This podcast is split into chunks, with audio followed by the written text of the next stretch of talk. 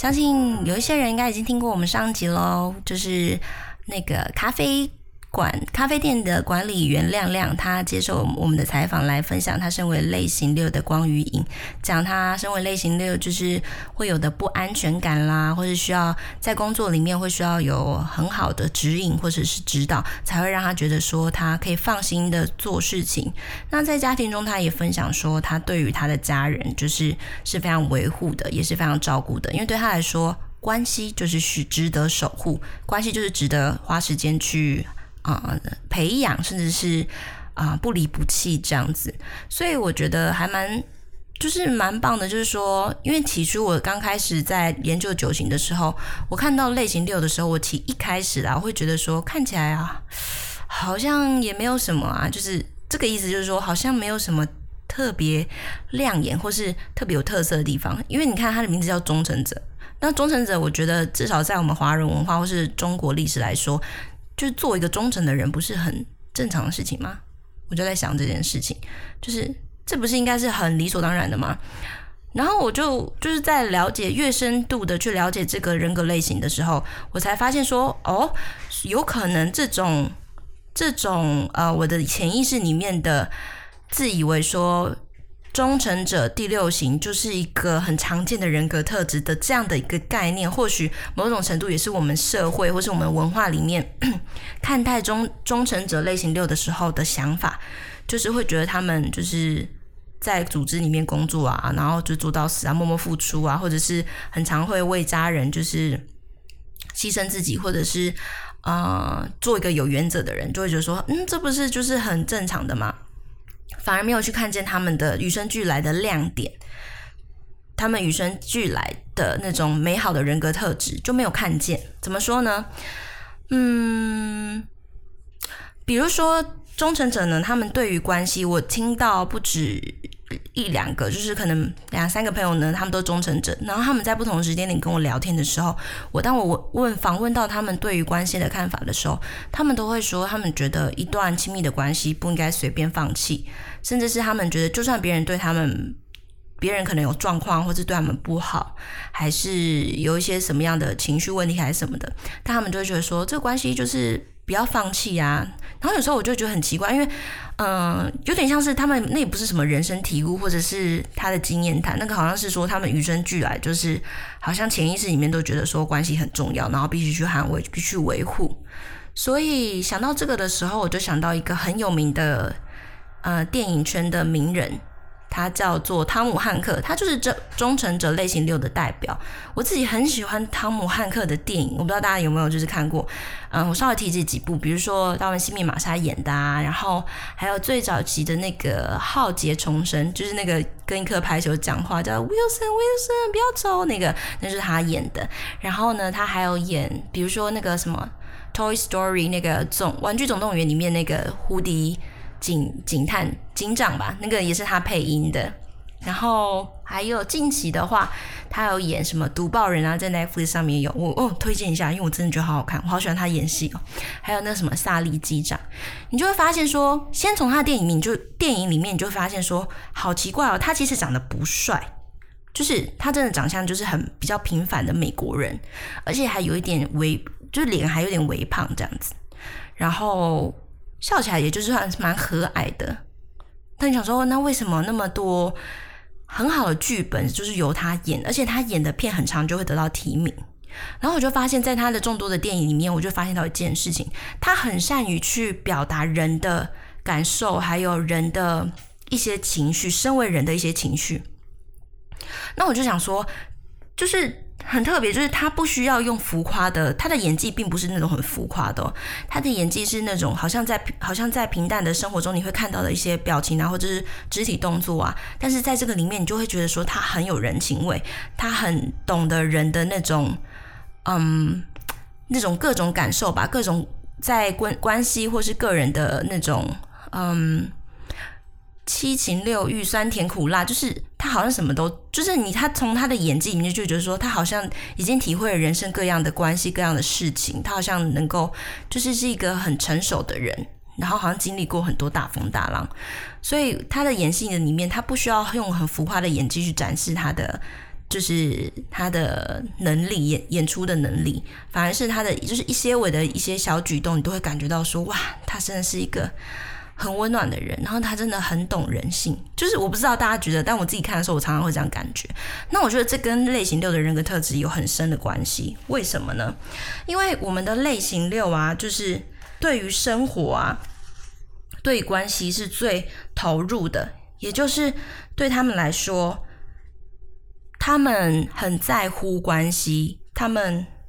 就是以健康的类型六的人来说，他们的人格特质会长这样，就是他们会很注重关系，所以很重视承诺，然后他们会很在乎家人和朋友的安全还有幸福，甚至是很喜欢说陪伴大家，也很喜欢身旁有人陪伴，然后呢，喜欢跟大家一起，就是在一些就是过节过年的时候，就是一起嬉闹欢笑啊，很注重团体，然后注重自己跟其他人的联系。不论是情感上的联系，还是实际生活，说一起做什么事情啊，一起啊、去玩，或者是一起工作这些的，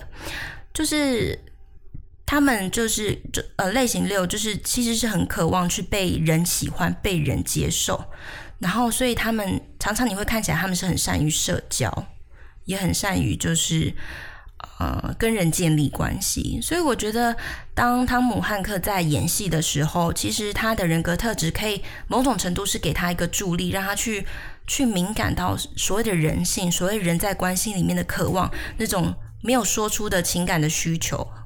对，所以我觉得他在演戏的过程就会让就会很容易产生共鸣感。然后呢，讲到说忠诚者呢，还有一个就是说，嗯，他们有一些基本的。欲望就是他们很渴望找到安全感跟支持感，就是对他们来说，其实不像三号，就是成就要很很是重要的，或者像八号，我要有掌控感，我要力量，有掌控感，或者是像一号，我要改变世界。没有，六号是说，就是我要有人理解我、支持我，同时有人让我成为一个我自己的，我自己可以成为一个强者的形象。对，某种程度来说。他们就是一个很需要有别人理解跟支持他们的人，所以呢，让我想到两个蛮也是很有名的人哦，就是一个就是 Ellen，就是如果大家有在看那个脱口秀的话，美国有一个女女同性恋的脱口秀主持人，她叫做 Ellen，她的脱口秀还蛮好看的，其实我觉得 我之前有看过。然后还有另外一个叫大卫莱特曼，就是在 Netflix 上面也有大卫莱特曼，下一位。来宾鼎鼎大名，他们两个都是脱口秀主持人物。然后呢，你就想说脱口秀这个东西呢，它是可以长久经营的，而且他的粉丝就是需要你长久经营，你的观众才会来听。然后你每一集每一每一集呢，你都要有笑料，都要有好玩好笑的事情，逗大家开心，逗你的观众开心，然后又要懂得争砭时事。所以我觉得能够做这样的工作。然后刚好这两个有名的脱口秀主持人都刚好是类型六，我觉得跟这个忠诚者的个性其实是有关系的，因为像是他们会懂得自己寻找安全感跟支持嘛，所以某种程度他们知道怎么使用一些人格特质的或者是一些他们的技能，让观众在他们的节目里面是留得住，甚至是可以去支持他们，因为我们刚才说类型六其实基本的欲望就是想要有人支持他嘛，所以。我觉得这个很可能就是他们可以长期去经营一个脱口秀的原因，就是取决于他们人格特质。然后另外一个是因为类型六他们的一些就是超我的讯息，就是说他怎么样感觉到自己是有价值、很棒的。其实有一个部分是他类型六就是达成别人的期待的时候，他会觉得说我完成了一个挑战的事情，我就是很棒的，我就是有成就感、很满足的。所以对于嗯。脱口秀的主持人来讲，他们是真的啊，他们在某种程度就是要达成别人的期待，比如说要说的笑话，或是要争边时事，要让观众符合观众的期待，要让观众感到满意。所以你看，他们第一，他们一定要跟人互动，他们在人群里面，因为这是他们的个性嘛。然后第二是，他们需要在这个关系里面，他们要去。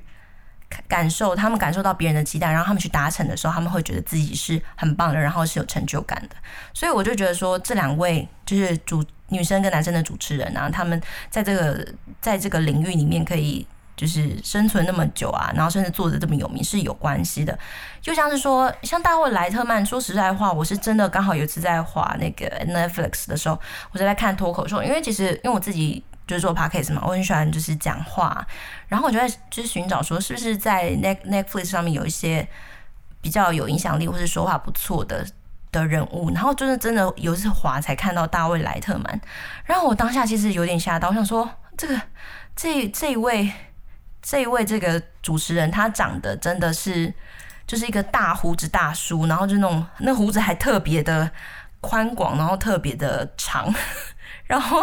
然后想说，哎，他怎么长这样？然后我以为是很像什么僧人，那个修道很久的僧人。然后你就想说，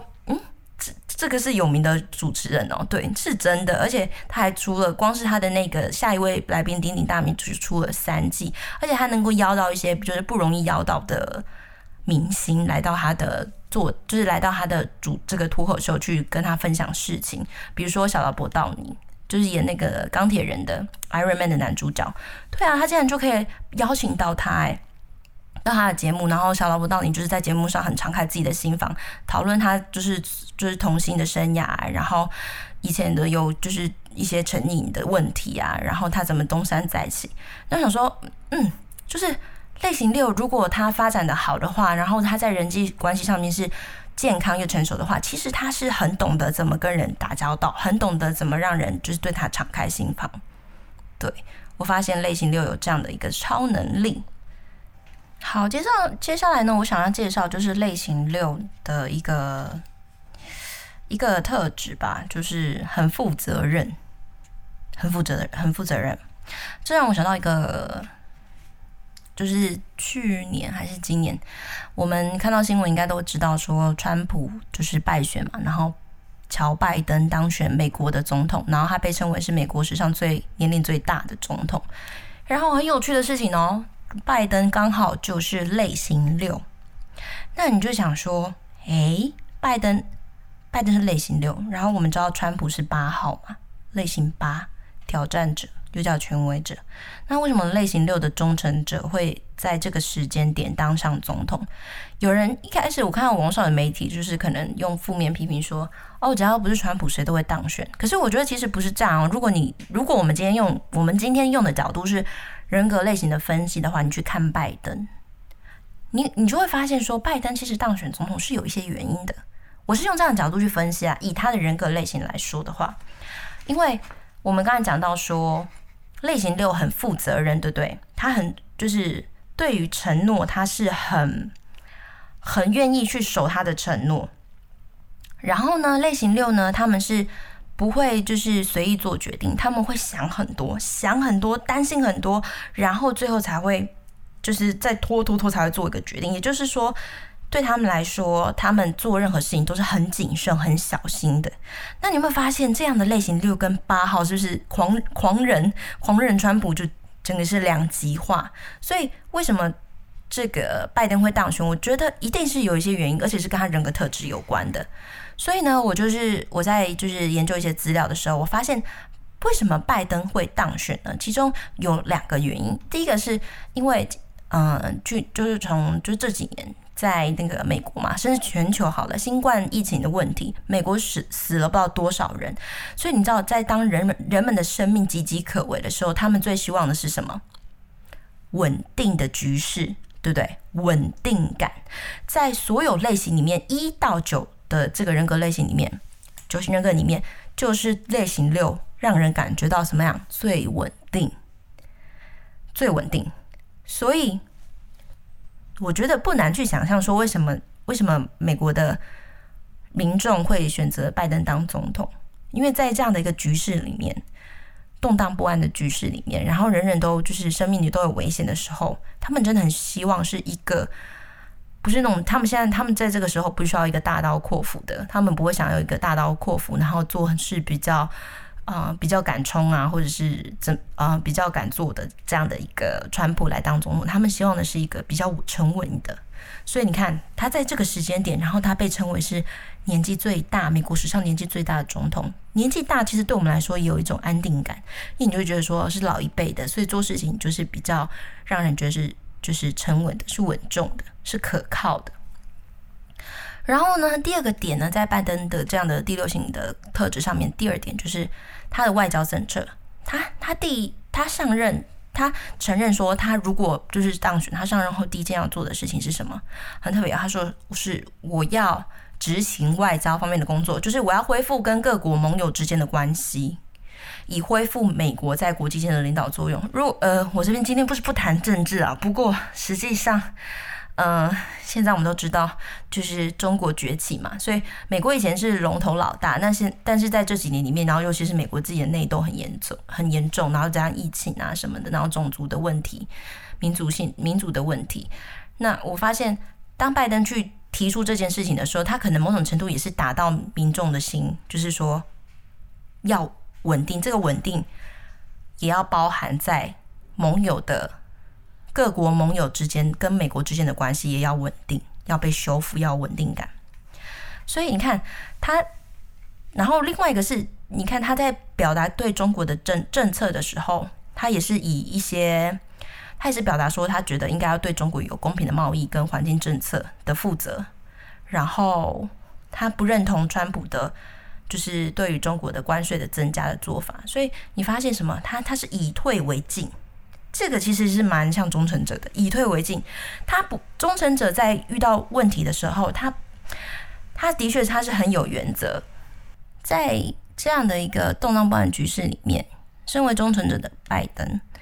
他能够守护，他是也是因为类型都说是守护者嘛，所以。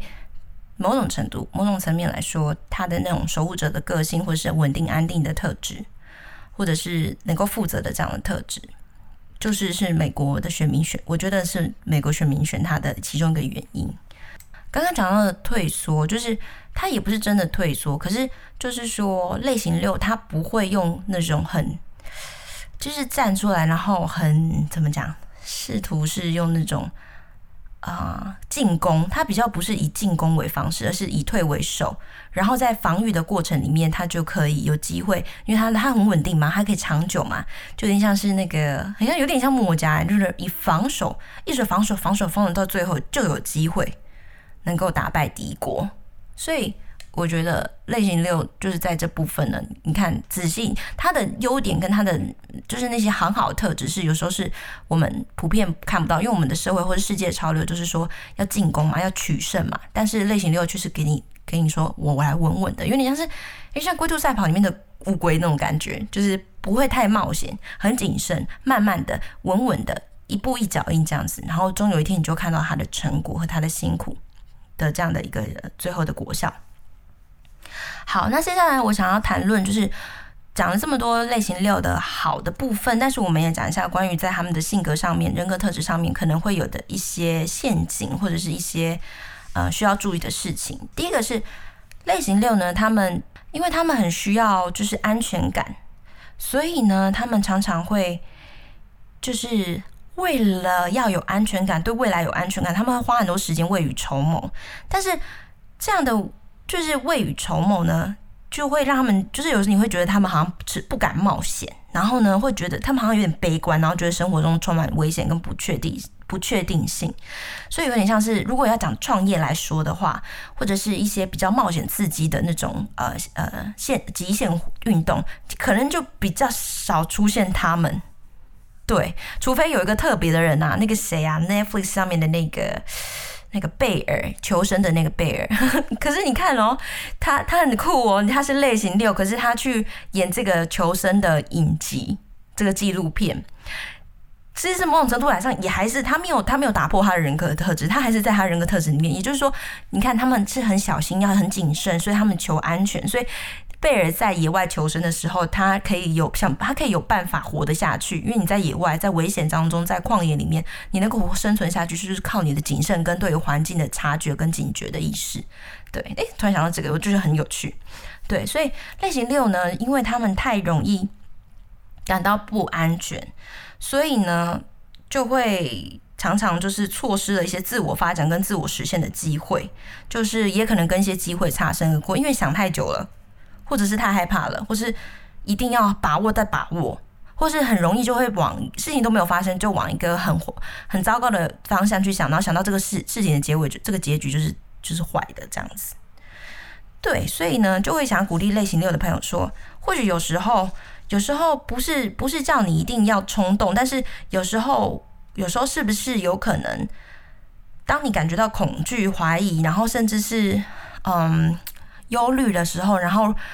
你可不可以去发现你心中有一些真实的欲望、跟渴望、跟梦想？但是你又同时去感受，可以去敏感一下，说你是不是正在一个忧虑的状况？然后在这样的一个状况里面，去试试看是不是有时候可以做一些不同的选择，跨出一步，或是放手一步。或许你会经历到你以前没有经历到的事情，或许你会发现其实没有那么的恐怖。这样子，好，再来就是呃，类型六最大的恐惧。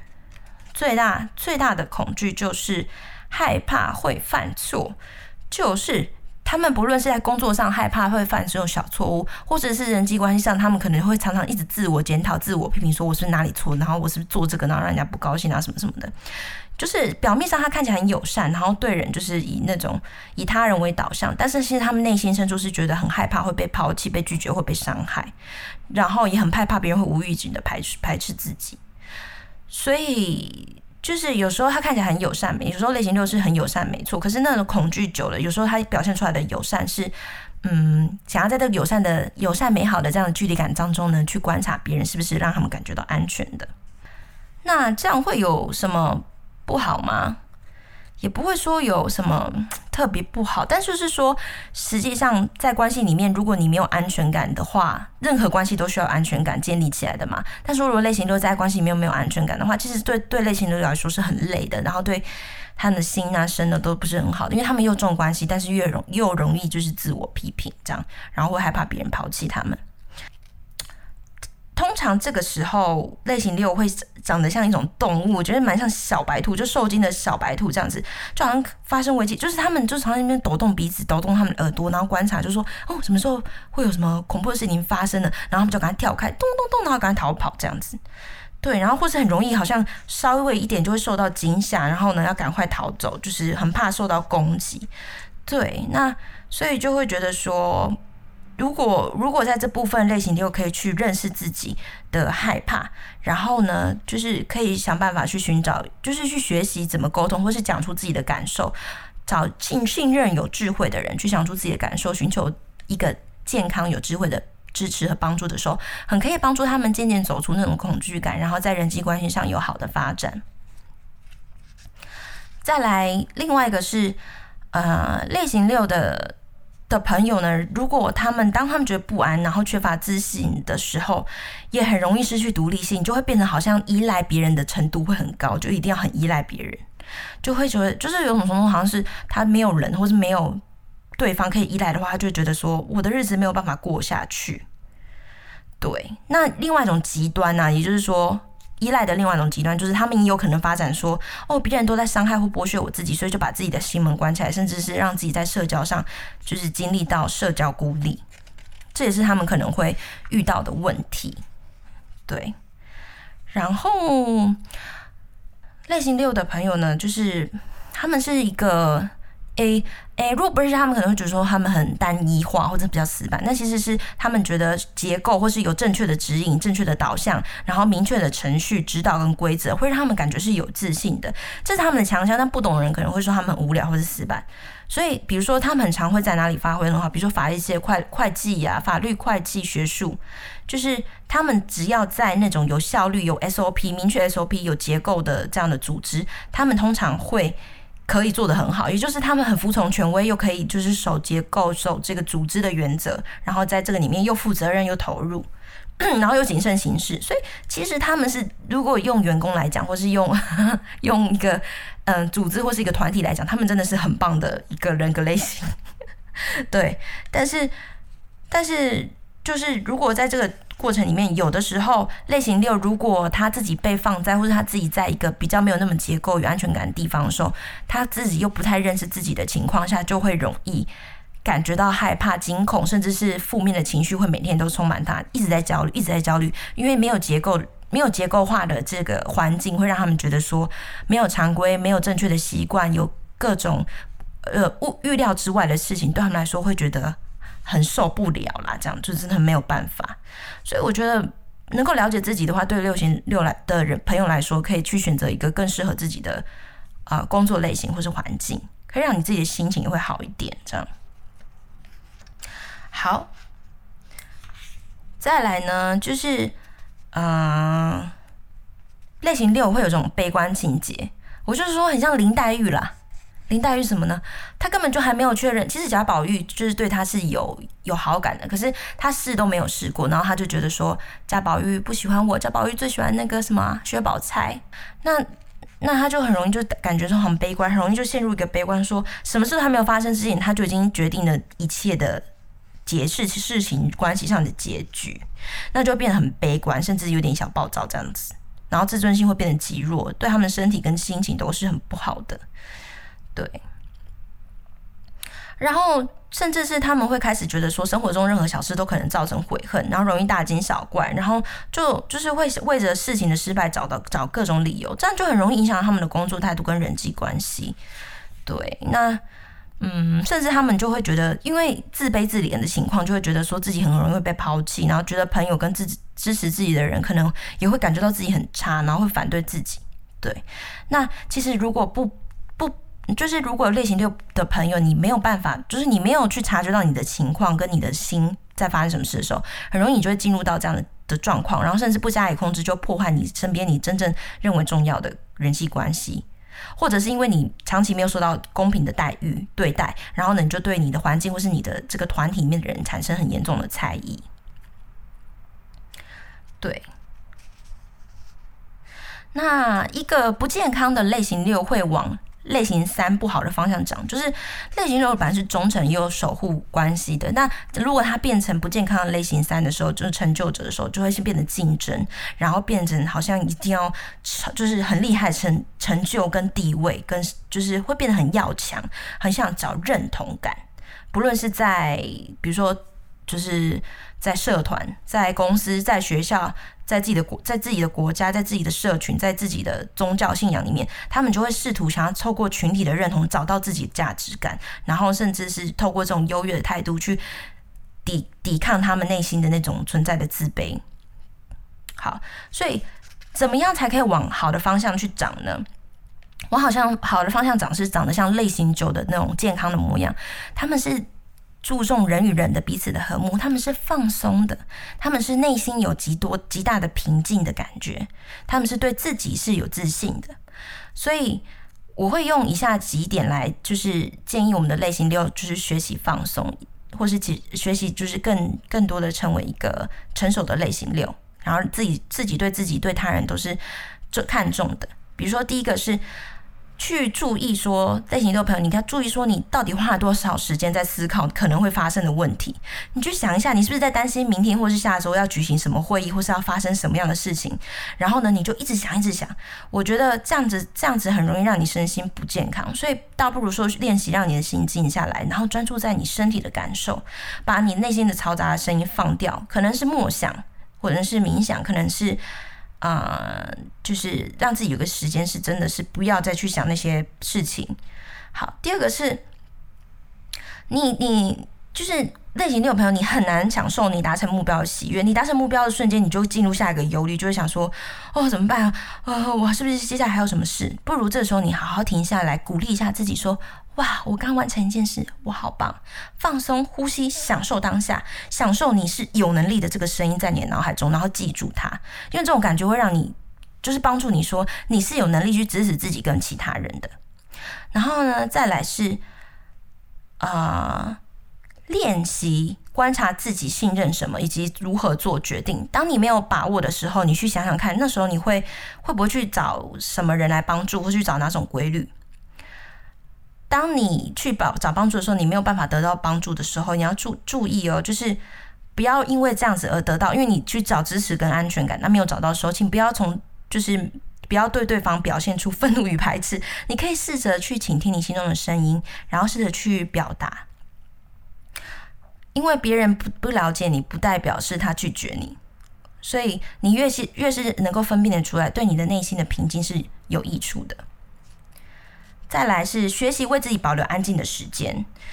对，这不是说要看电视哦，看电视不是哦，那个这不是真的让你可以放松的。最简单的方式是让自己相处，可能是散步啊、画画啊、游泳啊、默想啊，就是不是，但是不是去一直看 看电视，这可能不是最好的。